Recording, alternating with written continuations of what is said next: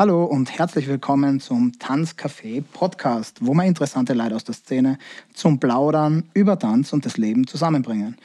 Ich bin der Fragü und mein Gast heute ist die Olivia Mittehuema aus Salzburg von Potpourri, eine der Gründerinnen von Flavorama und neuerdings auch Leiterin einer Dance Company.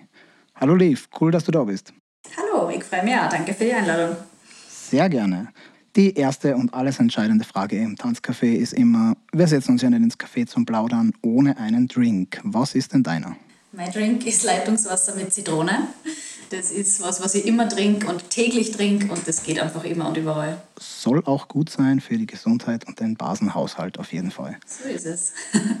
wir fangen an für die Leute, die die vielleicht noch nicht kennen, mit ein paar Sachen über dich und deine Karriere. Ähm, die erste Sache ist, wie und wann hast du angefangen mit dem Tanzen? Angefangen habe ich mit vier Jahren, also als kleines Kind in der Salzburger Spieltanzschule. Das war damals ein Tanzstudio in der Judengasse in Salzburg, wo ich mit Stepptanz und klassischem Tanz äh, angefangen habe zu tanzen und das für circa acht Jahre lang gemacht habe, bis das dann irgendwie ein bisschen zu uncool worden ist. Immer das Gleiche und Klassik war halt irgendwie im jugendlichen Alter dann irgendwann Fahrt und dadurch habe ich dann ganz, ähm, ja, wie es viele Jugendliche einfach gemacht haben, einfach einen Hip-Hop-Kurs begonnen im Street Dance Center bei der Michaela Eichhorn und habe dort dann ähm, auch meine erste Crew, die Shakadelics, kennengelernt. Und ähm, ja, und so habe ich dann irgendwie meinen Weg in den Hip-Hop-Tanz äh, und dann später auch ins House-Dance gefunden. Und dann ist Step by Step weitergegangen. Nice. Äh, weißt du, wann vom Jahr her das war mit dem ersten Kurs im Street Dance Center? Das war 2003, also da war ich 13. Ähm, genau, da habe ich meinen ersten Kurs gemacht und dann 2004 mit Meisterschaften begonnen und da wirklich in die Crew reingewachsen und so weiter. Also 2003 war mein erster Schritt in die Hip-Hop-Kultur getan, sozusagen.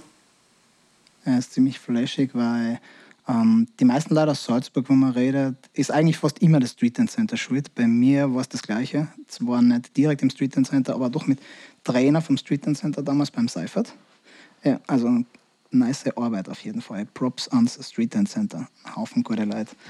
Ähm, hast du irgendeine Ausbildung in dem Bereich, was du jetzt gerade machst? Oder bist du quasi Quereinsteiger und hast ein Hobby zum Beruf gemacht?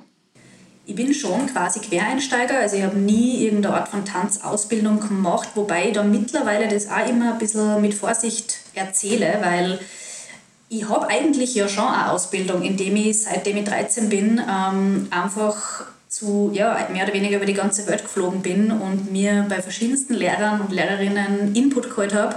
Es ist halt einfach keine offizielle Ausbildung mit einem Wisch oder Papier, was man dann kriegt, ähm, sondern es ist einfach eine irgendwie autodidaktisch bzw. zusammengesammelte Ausbildung. Ähm, und so sehe ich das halt heute, äh, nachdem ich da mit vielen Leuten schon darüber diskutieren habe müssen, was ist eigentlich eine Ausbildung und was nicht. Aber nein, ich habe weder Tanz studiert, nur habe ich einfach ein offizielles Diplom in die Richtung. Ähm, das Einzige, was ich gemacht habe, ist, ich habe einen Master in Kulturmanagement, was sich natürlich bei sehr, sehr vielen Projekten und am allermeisten natürlich Flavorama einfach positiv auswirkt auf organisatorisches, auf Koordination etc. Ähm, also dadurch ergänzt sich das auf alle Fälle sehr gut im Kulturbereich. Aber rein praktisch oder in der Praxis für Tanz habe ich das einfach ja, bei verschiedensten Leuten mir geholt und nicht bei einer Institution. Sag mal, wie bist du jetzt gerade beruflich aufgestellt? Jetzt bin ich komplett selbstständig, also ich lebe als freiberufliche Tänzerin. Das ist jetzt ungefähr seit zwei Jahren so. Davor habe ich mich ganz lang mit äh, Teilzeitjobs ähm, nur nebenbei beschäftigt. Also das ist, hat angefangen nach meinem Studium von einem 30-Stunden-Job, hat sich dann immer über die Jahre immer mehr, redu mehr reduziert und bis ich dann beim geringfügigen Job relativ lang noch angestellt war, eh bei Rookies at Work, bei der Agentur, die einfach auch im Tanzbereich arbeitet, bis ich dann einfach gemerkt habe, okay, die Zeit ist sowas von reif, dass ich jetzt einfach nur noch als Freelancerin unterwegs bin. Ich kann nicht auf 30 Hochzeiten gleichzeitig tanzen. Es ist eh so schon immer Standard, dass man auf mehreren Hochzeiten gleichzeitig tanzt. Ähm, weil man ja immer nur projektbasiert arbeitet. Aber mittlerweile bin ich da sowas von dankbar, dass ich den Schritt gemacht habe und ich kann super davon leben und es macht mir einfach Spaß, da jedes Mal eine Abwechslung zu haben. Daher passt es sehr, sehr gut. Kannst du für die Leute, die vielleicht äh, in einer ähnlichen Situation gerade sind, dass sie auf dem Weg in die tänzerische Selbstständigkeit sind, aber jetzt noch äh, nebenbei arbeiten, sagen, wie lange hat die Phase bei dir dauert, wo du parallel gearbeitet und tanzt hast? Die Phase hat bei mir dauert, ich würde sagen, ich habe glaube ich mit 22 angefangen neben dem Studium zu arbeiten und habe mit 29 ungefähr aufgehört. Also knappe sieben Jahre habe ich ähm, immer Teilzeitjobs daneben gehabt. Ähm, und ich würde sogar sagen, ich hätte den Schritt viel früher wagen können. Also wenn ich das jetzt nochmal so Revue passieren lasse, würde ich auf alle Fälle sagen, ich bin einfach eine extreme Sicherheitsperson. Also ich, ich warte einfach sehr, sehr lang, bevor ich ins kalte Wasser springe und das würde ich heute, glaube ich, ein bisschen anders machen. Also ich hätte definitiv viel früher sagen können, hey, jetzt traue ich mir das und ich weiß insgeheim eh, dass es funktioniert.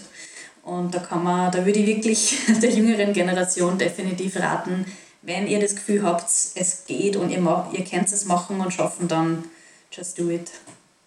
Einfach trauen, wenn notfalls in irgendeinen Teilzeitjob zurück, kann man ja meistens. So ist es. Hat es für dich irgendwelche Erkenntnisse oder Erlebnisse gegeben, die deinen Zugang zum Tanz verändern würden, wo du sagst, okay, das war ein Wendepunkt, da hat sich im Kopf bei mir irgendwas geändert? Ja, definitiv. Ähm, also ich habe in meiner Vergangenheit logischerweise schon mit extrem vielen verschiedenen Menschen äh, zusammengearbeitet und es hat auch immer super alles funktioniert, aber irgendwann war der Punkt, wo ich sehr eng mit einer Kompanie zusammengearbeitet habe, was auch immer super funktioniert hat. Irgendwann hat es halt menschlich einfach nicht mehr gepasst und da habe ich halt dann mir selber sehr viel Gedanken darüber gemacht, was sind die eigenen Erwartungen an verschiedenste Jobs oder auch an Personen, mit denen man zusammenarbeitet und wie sehr waren diese Erwartungen auch im Vorhinein geklärt oder wie entwickeln sich diese Erwartungen über eine jahrelange Zusammenarbeit und da habe ich halt gemerkt, okay, je enger man zusammenarbeitet und je länger man zusammenarbeitet, desto schwieriger wird es oft. Also ähm, was nicht heißt, dass es immer so wird. Also ich habe genug langjährige Partnerinnen, die, mit denen ich immer noch super zusammenarbeite und es hat nie ein Problem gegeben. Aber da gab es eben einen Fall, wo was sie leider auseinandergelebt hat, beziehungsweise habe ich das eigentlich schon zweimal gehabt in meiner Karriere. Einmal mit einem Crewmitglied äh, und einmal mit einer Company. Und ähm, da merkt man einfach, es ist einfach voll okay und es ist der ganz normale Werdegang in so einer Karriere, dass man nicht immer auf derselben Welle schwimmt und dass man einfach bestimmte Ansprüche nicht immer erfüllen kann und dass es total wichtig ist, einfach zu reden und die Kommunikation aufrecht zu erhalten und mir ist einfach auch klar geworden, dass sowohl ich als auch die anderen Leute alles aus irgendeinem Grund und auch zu einem gewissen Grad aus Eigennutz machen und da darf man sich, glaube ich, also dessen muss man sich irgendwie bewusst sein, dass alles, was passiert, macht man zu einem gewissen Grad für sich selbst. Und das heißt nicht, dass man egoistisch ist oder so, sondern das ist, glaube ich, total menschlich und voll natürlich.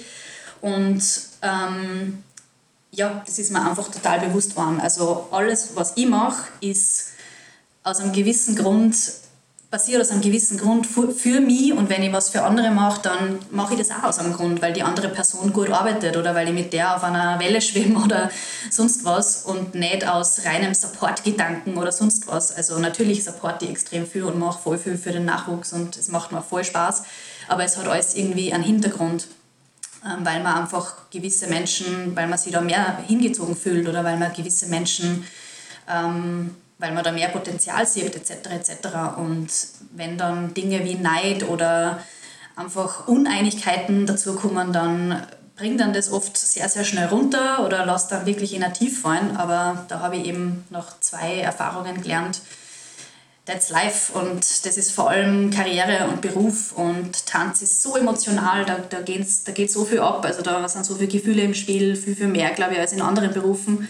Und dadurch äh, ist sowas völlig normal und mit dem muss man lernen, umzugehen, dass man sich einfach mal trennt, dass man gewisse Verhältnisse nicht für ewig irgendwie aufrechterhalten kann und dass das aber nicht an einem selber liegt oder an der Arbeit, sondern dass das einfach ganz natürlich passiert.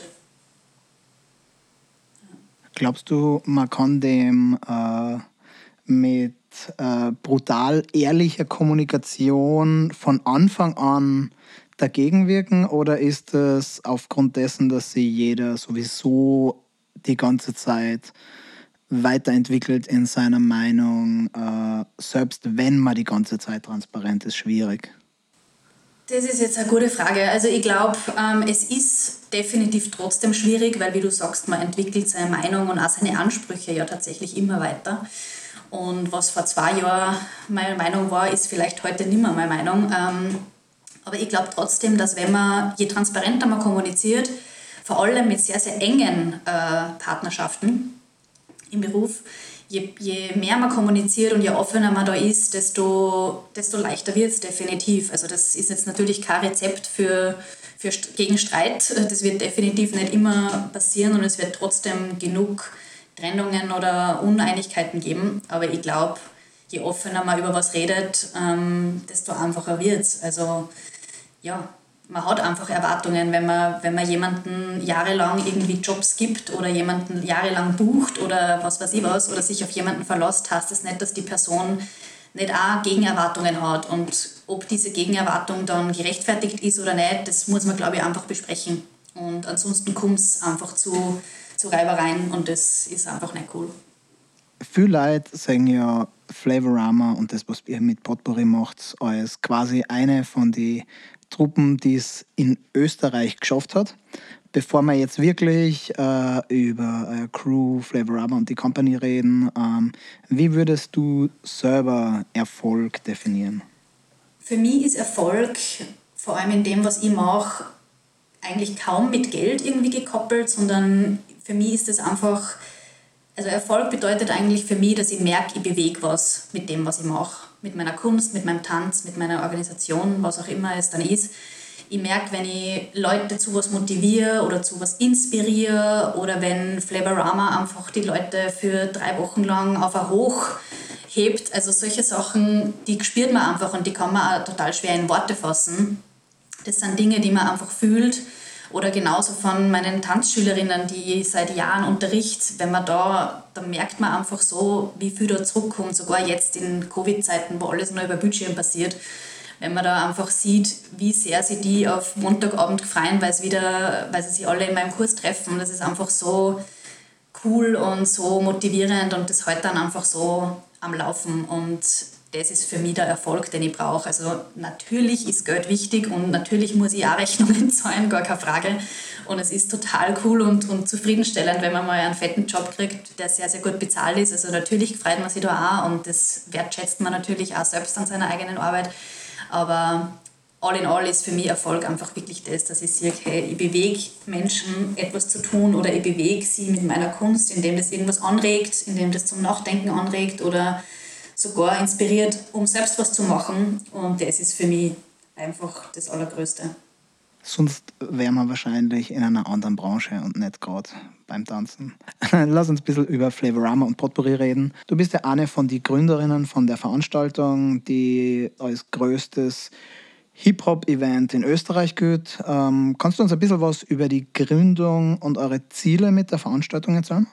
Also ich war damals 18, wo ich Flavorama gegründet habe mit zwei Kolleginnen. Ähm, und damals war die Motivation einfach die, dass wir gesagt haben, es gibt kein vergleichbares Event in Österreich, ähm, wo man wirklich ein internationales Line-up sieht, so wie es einfach in, ja, im gefühlten Rest Europas schon war. Also ich bin damals eben mit 16 ungefähr, wo wir Potpourri gegründet haben, habe ich angefangen, durch Europa zu reisen, zu den großen Events zu fahren, mir die Battles einfach mal wirklich live anzuschauen und habe da wirklich zum ersten Mal die Luft geschnuppert, einfach, was bedeutet eigentlich, was bedeutet es zu battlen, was, was gibt es da draußen in dieser Welt eigentlich, wie schaut es wirklich aus, wer sind die wichtigen Personen, wie schauen die ganzen Events aus und, und was geht da alles ab? Und ähm, es hat sich damals schon herauskristallisiert, dass es einfach extrem viel im Bereich Breaking gibt in Österreich. Da war einfach schon früher, glaube ich, irgendwie mehr los.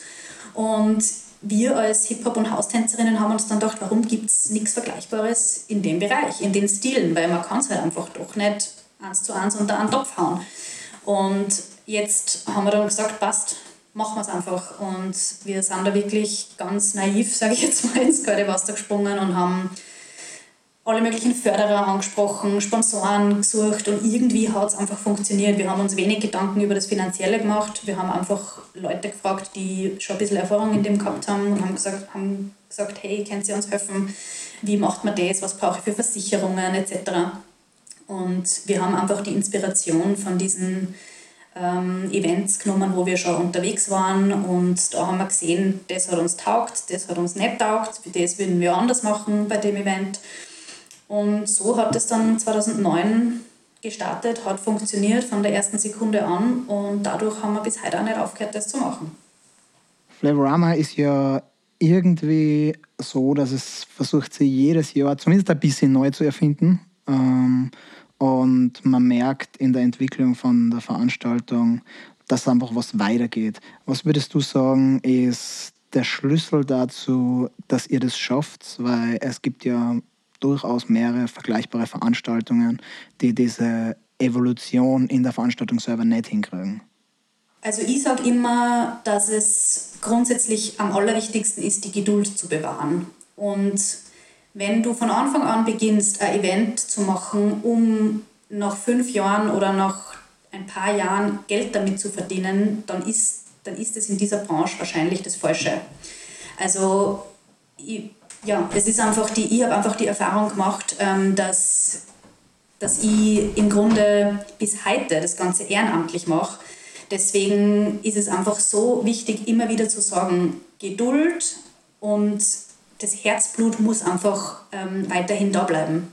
Wenn man das Herzblut verliert, um so ein Event zu machen, dann ist es wahrscheinlich irgendwann nicht mehr das Richtige, das weiterzuführen. Und das erlebt man ja immer wieder und das verstehe ich ja total. Also es ist es zehrt einfach extrem an den Nerven, es ist extrem energieraubend, es ist der Stress des Lebens. Ja? Und also jedes Mal wieder bei Flavorama kommen wir wirklich an unsere Grenzen, aber es gibt uns auf der anderen Seite einfach so viel zurück, dass wir uns einfach niemals äh, den Gedanken gemacht haben, hey, lass mal's. Und das ist nicht, weil wir uns damit irgendwie bereichern, im Gegenteil, also monetär jetzt bereichern, sondern wir bereichern uns einfach auf einer emotionalen Ebene und kriegen so viel auf der Ebene zurück und ähm, wir merken einfach, wir bewegen da extrem viel in der österreichischen Szene, aber auch über die Grenzen hinaus. Und deswegen, ja, wenn es aus einem wirklichen, aus einem inneren Drang heraus entsteht, aus einer, aus einer Passion, aus einem Herzblut, dann glaube ich, dass das auch über Jahre lang nachwirkt und dass man da dran bleibt. Wenn das aus einem eher finanziellen äh, Charakter entsteht, es funktioniert nicht, in meinen Augen. Das kann ich nur unterschreiben. Ich denke, wir sind definitiv in einer Szene und einer Gegend, wo der Anfang immer davon kommen muss, dass du was verändern willst, wie du hast gesagt, ihr habt die Veranstaltung gemacht, weil es keine andere gab. Ähm, ich denke, das ist wahrscheinlich, wahrscheinlich einer von den besten Gründen, warum man anfangen kann. Ähm, glaubst du, hättet ihr auch eine Veranstaltung angefangen, wenn es was Vergleichbares gegeben hätte? Hm, ähm, da ist die Wahrscheinlichkeit hoch, dass wir das dann tatsächlich wahrscheinlich nicht gemacht hätten würde jetzt meine Hände nicht ins Feuer legen, weil es war natürlich trotzdem immer mal der Drang da, was, was Eigenes zu machen und auch die Verantwortung zu übernehmen. Das war schon auch ein großer Punkt, dass man irgendwie sein eigenes Baby schafft. Ähm, aber wenn es wirklich was Vergleichbares geben hätte, wo, wo man irgendwie ein Jahr lang darauf hintrainiert in Österreich, wo man auch die Community um sich herum hat und da gepusht wird, um bei dem und dem Battle teilzunehmen, hätte es auch wahrscheinlich schon anders ausgeschaut. Also und es hätte sich wahrscheinlich auch nicht so schnell dann irgendwie verbreitet innerhalb von Österreich. Also Flavorama war das erste internationale Battle, ähm, wo ja auch der Name dann relativ schnell größer worden ist in den ersten Jahren und sie das dann ja auch wirklich europaweit irgendwie verbreitet hat. Ähm, hätte davor schon, also wäre davor schon was anderes da gewesen, wäre das wahrscheinlich alles irgendwie anders gelaufen. Na dann sage ich mal, Gott sei Dank gab es nichts, weil Flavorama ist aus der österreichischen Szene jetzt auf jeden Fall nicht wegzudenken und das wollen wir auch nicht missen. Ähm, letzter Punkt zum Thema Flavorama und Eventmanagement für jetzt. Ähm, das hat ja auch recht heftige Synergieeffekte durchs Netzwerk und man lernt einen Haufen Leid kennen. Ähm, denkst du, dass die Arbeit mit Flavorama deiner Karriere als aktive Tänzerin auch geholfen hat? Ja, absolut. Es ist immer sehr schwer, eins zu eins zu messen, welcher Job jetzt von wo kommt. Also das kennt man, glaube ich, als Künstlerin sowieso. Aber ähm, man merkt immer wieder, ah ja, ähm, ich war bei Flavorama und habe mir gedacht, ich brauche Tänzerinnen oder sonst irgendwas. Also man sieht einfach diese Synergieeffekte wirklich regelmäßig und da darf man echt nicht leugnen, dass das Flavorama, wenn die Organisation per se jetzt, wie gesagt, nicht wahnsinnig bereichernd ist, finanziell ist es trotzdem ein extremer Push für den Namen, also für meinen Namen als Tänzerin und für einfach Szene-Head, würde ich jetzt sagen, weil wenn du so ein Event organisierst, merkt man schon, wie viel Respekt dir dann oft gezollt wird von Leuten, die du eigentlich gar nicht kennst. Oder ja, das war oft sehr witzig ähm, bei verschiedensten Erlebnissen, aber absolut, also wenn, wenn ich Flavorama nicht organisieren würde, wäre ich tänzerisch hundertprozentig woanders und hätte nicht das Netzwerk, was ich heute habe und hätte auch definitiv nicht die Menge an Jobs gekriegt in der Vergangenheit, die ich heute kriege. Also es ist einfach wirklich ein extremer Push, definitiv. Also da sieht man wieder, egal wo man sich in dem Bereich um Tanz bewegt, je mehr man selber anzubieten hat für andere, desto wahrscheinlicher ist halt auch, dass die Leute mit am arbeiten, weil die Szene noch schon so klar ist, dass die Leute, die wirklich was bewegen, halt auch wichtig sind und so Angelpunkte in der Szene, weil ohne die geht nichts weiter. Ihr habt jetzt auch eine neue Entwicklung vor kurzem. Potpourri war bis vor kurzem eigentlich nur als Crew bekannt, jetzt auch als Dance Company. Ähm, was ist passiert, das sich dazu bewogen hat, diesen Schritt jetzt zu machen? Also zuallererst will ich sagen, dass wir uns jetzt da überhaupt nicht irgendwie auf diesen Namen großartig aufhängen. Wir haben uns vor kurzem, also die Fahrer, meine Kollegin und ich, wir haben uns vor kurzem ein bisschen neu aufgestellt mit Homepage und Video etc.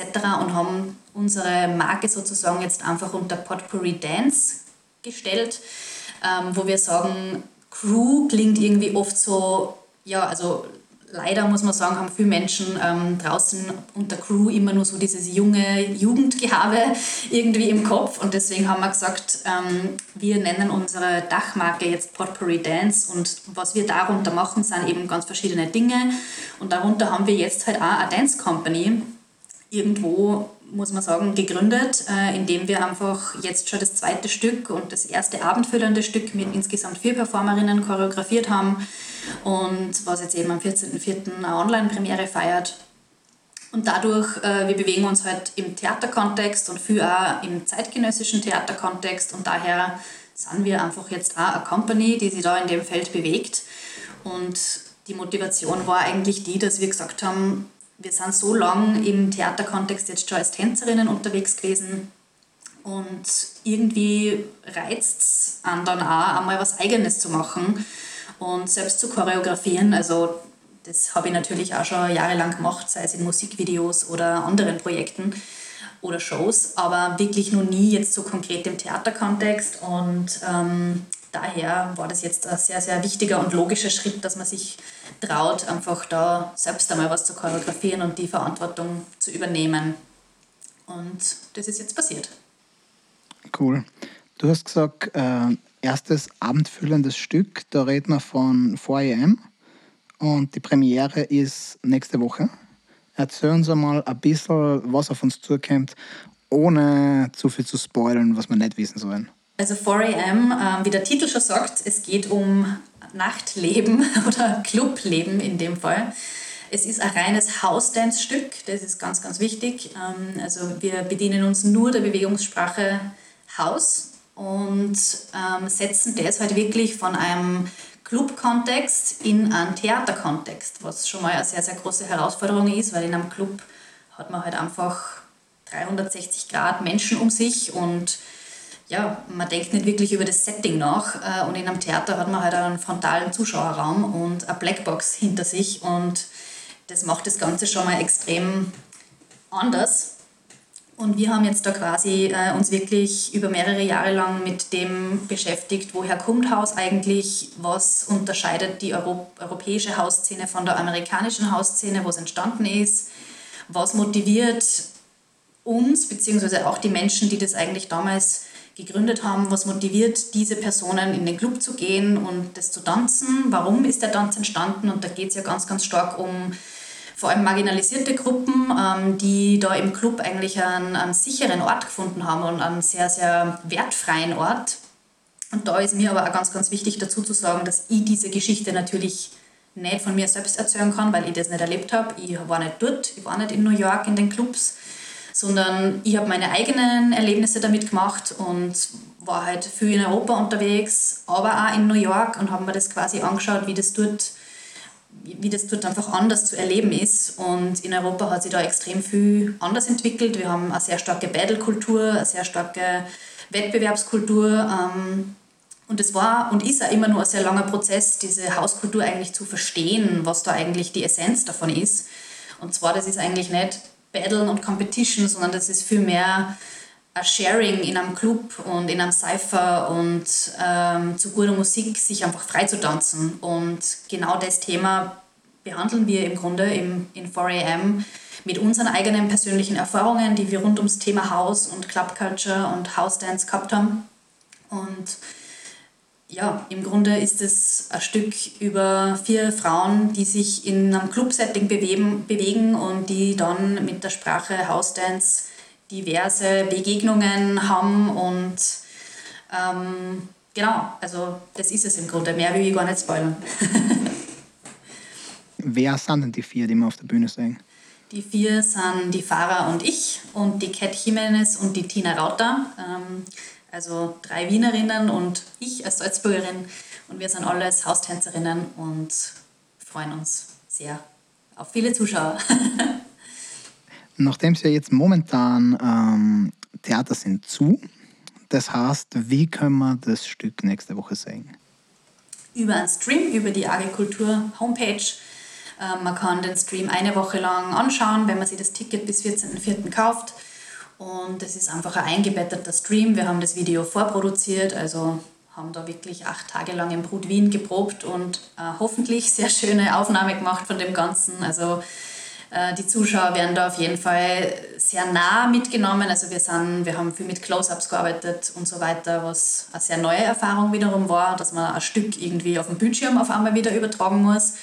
Ähm, und genau, also es wird auf jeden Fall eine ganz andere Perspektive sein als im Theater. Aber das ist für uns alle neu und wir sind sehr gespannt, wie das ankommt. Ich fasse nochmal kurz zusammen für die Leute, die jetzt nicht mitgeschrieben haben. Das neue Stück von Potpourri 4am äh, Premiere via Stream am 14. April um 19.30 Uhr. Wer sich das Ticket für den Online-Stream besorgt, kann das Stück eine Woche lang anschauen. Und was noch ist, am 14. selber um 20.30 Uhr gibt es via Zoom ein Künstlerinnen-Gespräch über das Stück. Die Anmeldung dazu gibt es auf der Seite von der AG Kultur und ich drop den Link dorthin in die Beschreibung von diesem Stream. Wir kommen zu einem kurz Hirn ausschütteln, äh, zumindest für mich, für die nicht. Es gibt einen Blog, der heißt kurze Frage, kurze Antwort. Ähm, die Regeln sind denkbar simpel. Antworten dürfen maximal einen Satz lang sein. Bist du ready? Yes. okay. Was würdest du auf eine riesige Werbetafel in Salzburg schreiben? Live true, dance free. Was machst du zum Abschalten? Fernsehen, auf der Couch liegen und Musik hören. Laster oder Guilty Pleasures? ja, ähm, ich schaue seit meiner Jugend die Soap GZSZ auf RTL. ich bin super geflasht, dass es das noch immer gibt. Ich kann mich erinnern, dass ich das vor wahrscheinlich 15 Jahren auch ein paar Folgen geschaut habe. Nur ein paar, nicht, nicht viel, ja, aber krass, dass das Ding nur immer rennt. Ähm, welchen Ratschlag würdest du der jüngeren Olivia geben? Trau dich mehr und spring einfach schneller und öfter ins kalte Wasser.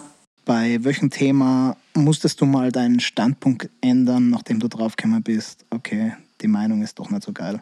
Ja, das sind die sehr aktuellen Themen Rassismus und auch Feminismus, äh, muss ich ehrlich gestehen. Da bin ich selbst gerade in einem, ja, in einem Prozess, nennen wir es so. Ich glaube, das ist jeder von uns. Ende der Turbo-Fragerunde. Unser abschließender Block Weisheiten für die nächste Generation. Ähm, der Opener ist immer, die drei besten Ratschläge, die du Leuten geben würdest, die jetzt mit dem Tanzen anfangen? Da sage ich auf jeden Fall zuallererst, fangt gleich mit Freestyle an. Ich persönlich habe mit Choreo angefangen, was ich jetzt auch nicht bereue. Also ich finde, das ist auch ein sehr wertvoller Skill, den ich Gott sei Dank äh, in jungen Jahren erlernen habe dürfen und ähm, den ich auch bis heute wirklich nutze und der auch extrem wichtig ist als Tänzerin. Aber ich habe extrem lang braucht von diesem Choreo-Mustern in meinem Körper ähm, ins Freestyle zu finden. Und das war ein wirklich harter Weg und sehr steiniger Weg, dahin zu finden, weil man einfach immer wieder in dieselben Bewegungen kommt und du, zweifelst einfach dann extrem an dir. Und deswegen äh, versucht es ich in meinen Kursen einfach von Anfang an zu vermitteln, dass ich sage, ähm, Choreos sind wichtig und super cool und wirklich nicht wegzudenken. Ähm, aber man muss einfach lernen, seinen Körper frei zu bewegen, weil dann, erst dann versteht man für mich persönlich, ähm, was mache ich eigentlich mit meinem Körper? Wie wende ich den frei an? Wie kann ich meine Körperteile einzeln voneinander irgendwie spontan zur Musik einsetzen? Und das ist einfach extrem schwer, also ohne Frage. Ähm, und ich glaube, je jünger damit an, man damit anfängt, desto, desto leichter fällt es einem dann auch in der Zukunft oder in dem ganzen Lernprozess. Und das würde ich auf jeden Fall allen mitgeben. Und es macht die einfach viel, viel freier irgendwie von Anfang an. Du, man wird nicht so verkopft, glaube ich. Äh, und genau, das ist sehr, sehr wichtig. Die meisten Leute, die sich eine Zeit mit Tanz beschäftigen, die denken irgendwann mal drüber nach, hey, was ist, werden wir Profitänzer. Ähm, für Leute, die vor so einer Entscheidung stehen, ähm, was sind Skills, die deiner Meinung nach wichtig sind, an die man am Anfang vielleicht nicht denkt, die aber unglaublich wichtig sind, dass man schwimmen lernt und auch oben bleibt als Pro? Also für mich ist alles, was im Hintergrund passiert, sehr, sehr wichtig. Das merke ich jetzt immer mehr. Äh, und zwar die ganzen Dinge wie Administration, Organisation, also alles das, äh, wird total unterschätzt und man, man glaubt halt meistens so von außen, ja, so als Tänzerin machst halt deine Tanzjobs, das, was du täglich machst, ist Tanzen, aber das stimmt halt in Wahrheit gar nicht. Also Tanzen ist die Basis und du musst schauen, dass du fit bleibst und dass du dich weiterbildest, dass du neue Dinge lernst, dass du regelmäßig trainierst, das ist sowieso mal die Nummer eins. Aber um wirklich Jobs zu kriegen, ähm, musst du einfach wahnsinnig zuverlässig sein und professionell sein. Vor allem, wenn du in einer professionellen Welt da draußen dich irgendwie beweisen willst. Und dadurch muss man einfach schauen, sei erreichbar, beantworte deine E-Mails, schau, dass du social media technisch gut aufgestellt bist, schau, dass du sichtbar bleibst. Also, dass du immer wieder ähm, mal sichtbar bist, nicht nur online, sondern auch auf Events vorherum. Zeig dich und es ist extrem, das wird extrem unterschätzt. Es gibt ja doch einige Leute, die stehen vor einer ähnlichen Entscheidung wie ihr, vielleicht nicht in der gleichen Größenordnung, sondern die wohnen irgendwo, wo keine Jams rundherum sind und überlegen, selber eine zu machen. Vom Prinzip her die gleiche Frage wie vorher mit dem Tanzen. Was sind die Klassiker, an die man denken muss, wenn man eine Jam macht, die man vor der ersten Jam meistens vergisst und nach der ersten bist schlauer. Die Klassiker sind die, dass man gewisse Dinge gar nicht weiß und dann durch irgendeinen Zufall draufkommt, dass man das eigentlich anmelden hätte müssen, zum Beispiel eine Vergnügungssteuer oder ähm, eine Musiksteuer, AKM, oder dass du eine polizeiliche Anmeldung machen musst. Also diese ganzen mühsamen bürokratischen Dinge, ähm, die weiß man einfach nicht wenn man nicht in dem äh, Eventbereich unterwegs ist. Und deswegen Appell Nummer eins, wenn junge Leute oder auch ältere Leute, völlig wurscht, sowas zum ersten Mal machen, redet so viel wie möglich mit Leuten, die sich da auskennen ähm, und macht euch wirklich ein Treffen aus, ein gescheites, wo ihr alle möglichen Fragen euch beantworten lasst, wo ihr da Tipps einholt und Ratschläge von, von Leuten, die das einfach wirklich schon sehr, sehr lang machen und ja, neben diesen ganzen bürokratischen Dingen, finde ich, vergisst man einfach im Normalfall, was das alles an Planung wirklich im Detail vor allem bedarf. Also diese ganzen, was wir für Excel-Tabellen jedes Jahr machen müssen, um diesen Plan wirklich gescheit durchzuziehen, das will, glaube ich, keiner sehen. Ähm, also wirklich alles ganz genau durchtakten, jedes Szenario mal durchdenken, wer holt wen ab, wie kommt die oder der von A nach B.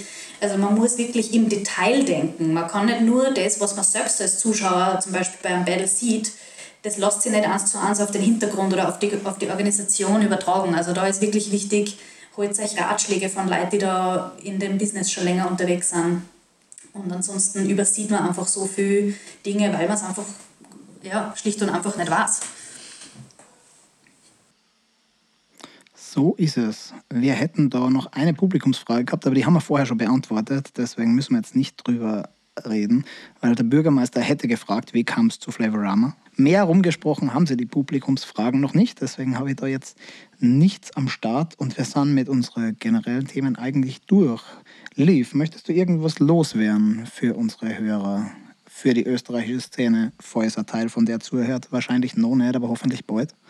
Das Einzige, was ich eigentlich wirklich nur, vor allem weil es ja um die junge Generation geht, ähm, was ich wirklich sehr, sehr wichtig finde für alle Leute, die sich im Tanzbereich irgendwie selbstständig machen wollen oder beruflich damit arbeiten wollen, ist einfach wirklich, dass dieses Netzwerken so unglaublich wichtig ist und das, ich finde, darüber wird einfach nicht so oft gesprochen. Und ich habe es eh vorher schon gesagt, aber das kann ich nur noch mal betonen, Netzwerken und wirklich mit Leid persönlich in Kontakt treten und Kontakte pflegen einfach, das ist einfach so viel wert in dem Ganzen und da kann man nur so gut tanzen, aber wenn das drumherum nicht passt, dann, dann ist die Karriere nur halb so gut.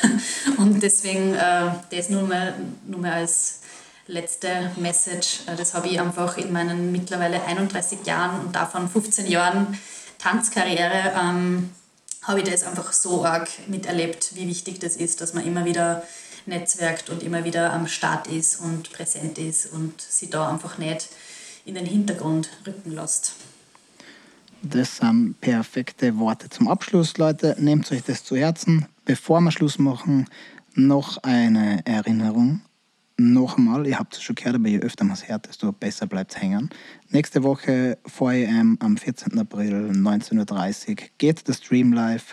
Wenn ihr euch das Ticket kauft, könnt ihr das Ding eine Woche lang anschauen und am 14. um 20.30 Uhr Künstlerinnengespräch über das Stück Anmeldung auf der Seite von der AG Kultur. Ähm, wenn ihr noch mehr Infos über die Olivia, ihre Projekte oder Potpourri haben wollt, checkt euch im Internet potpourri.dance, wie man es genau schreibt, steht auch in der Beschreibung. Ich sage danke Olivia fürs Vorbeikommen. Es hat uns sehr gefreut und wir sehen uns, oder zumindest ich sehe euch am 14. auf dem Stream. Dankeschön und bis zum nächsten Mal. Danke sehr, hat mich gefreut.